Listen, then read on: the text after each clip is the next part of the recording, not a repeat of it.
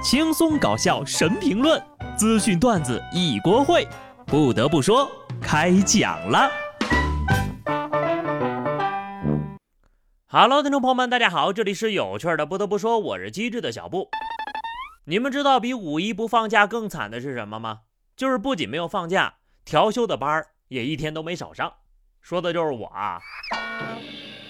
我算是发现了。现阶段呢，这个世界上最糟糕的两种事情，一种是没有工作，一种呢是有工作。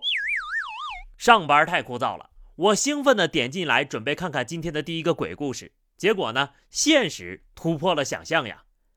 江西一女子在高速找到交警求助，说她下了高速做了核酸之后，车子亮了红灯，车上呢出现一个背宝剑的小人儿，不知道怎么回事啊！交警上前查看之后呀，才发现。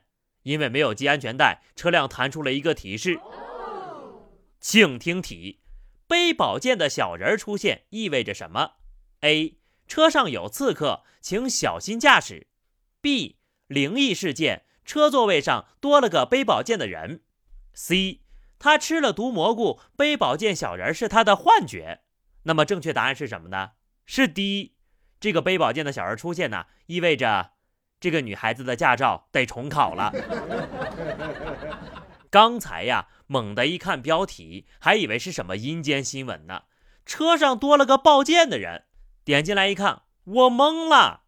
建议呢，给他看看零下四摄氏度的标志，这样他就能知道刺客背完宝剑蹲马桶的可爱样子了。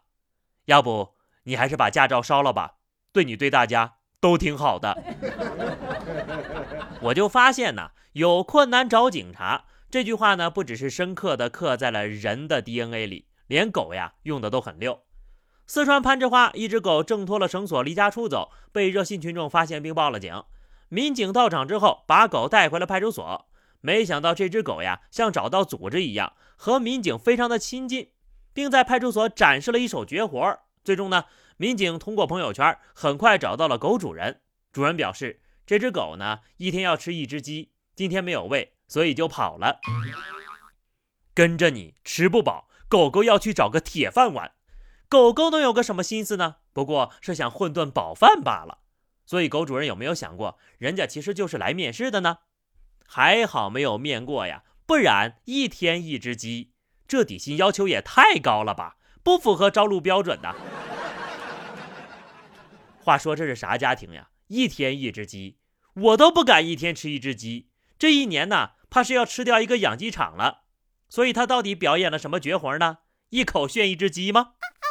那么确定不是原主人养不起了，故意放它跑出去的吗？当你见的人多了，你就会发现有些人比狗还要狗。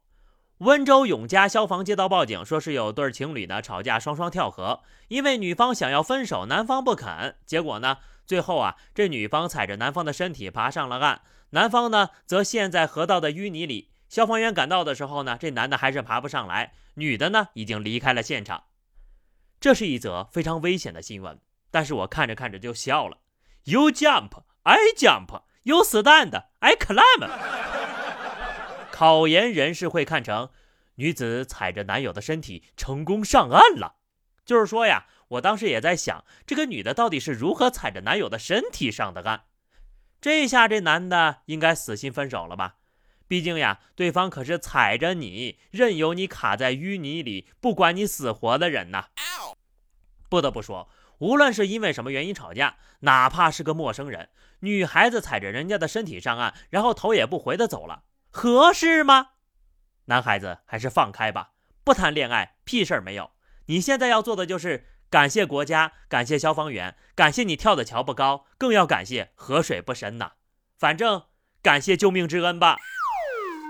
有些人就是好好的日子不会过啊，非要找刺激。浙江台州邓先生半夜在自家的菜地里抓住了一个偷菜贼，转身一看呐，精心照料的菜地被糟蹋的一片狼藉，原本长势不错的蔬菜直接被薅断了菜根扔在地上。心痛不已的邓先生拒绝对方私下赔偿的建议，当即报了警。民警经询问，确定了另外三名偷菜女子的身份，并且通知投案。四名女子承认半夜开着保时捷到菜地里疯狂薅菜，称就是想找点刺激。偷菜有什么刺激的？依我看呢，大可不必。你想要找刺激，可以开着车半夜去人家家里偷偷的种菜呀，肯定人家不会怪你的。正如《天下无贼》里的那句名言：“开好车的就一定是好人吗？”拒绝私了，拒得好，就应该给这些不知深浅的有钱人一点教训。菜没偷多少，还把别人一片菜地都给糟蹋了，着实令人气愤呐！如果说天才就是百分之九十九的执行力加百分之一的灵感，那么执行力开发到百分之百的时候，那就只能说明一件事情：脑子挤没了。江苏苏州一餐馆老板报案称，店内的保险箱和平板电脑失窃，共计损失四万多块。民警调监控后发现，一穿雨衣的男子撬门进入店后呢，熟练的开了灯，拿走了平板电脑和保险箱。面对警方掌握的大量证据，餐馆前员工李某承认了自己的盗窃行为。因为年初被解除劳务关系时呀，结工资引起了纠纷，心生不满遂盗窃，后因不知道密码，把保险箱又丢在了垃圾站。有问题呢，可以寻求法律援助，拿起法律武器保护自己的权益，可不能冲动呀。浑身有劲儿，就是用不在正地方，愚蠢、鲁莽又糊涂，用这种方式去报复老板，老板没啥事儿，给你自己整进去了，这不叫偷鸡不成蚀把米吗？下面呢，说点有意思的啊。今年秋天开学呀，劳动课将正式成为中小学一门独立课程，每个孩子都要学会煮饭、炖汤、修理家电、种菜、养禽。不少七零八零后的网友直呼：多年前的劳动课。终于又回来了。国家都知道，现在的孩子的父母不会煮饭，只能从下一代开始培养了。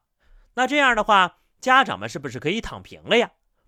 川鲁粤淮扬按国宴标准整啊，最好呢是在学校里就完成，不要让家长又是拍照又是指导的。家长们真的已经很累了，就别玩那么多花样了。我还有个问题，教这课的老师自己得会做饭吧？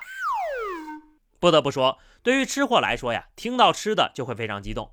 福建泉州一女子逛超市，被泡芙勾起了馋虫，等不及结账就吃完了一盒，拿着空盒结算的时候呀，都给收银员整笑了。当事人表示，当时呢她在减肥，看到泡芙真的非常的想吃，就先吃完了再去结的账，一口气儿啊炫了十个。先吃完后结账这事儿吧，我倒是遇到过，炫这么干净的我还真没见过。看得出来，他是真的非常想吃了。小声的问一句啊，连吃十个他不腻吗？大家有在超市里打开就吃东西的经历吗？有很多人呢批评这种行为，不过我觉得吧，既然超市认为问题不大，那我也觉得问题不大。当然了，这种行为呢，咱们也不提倡哈。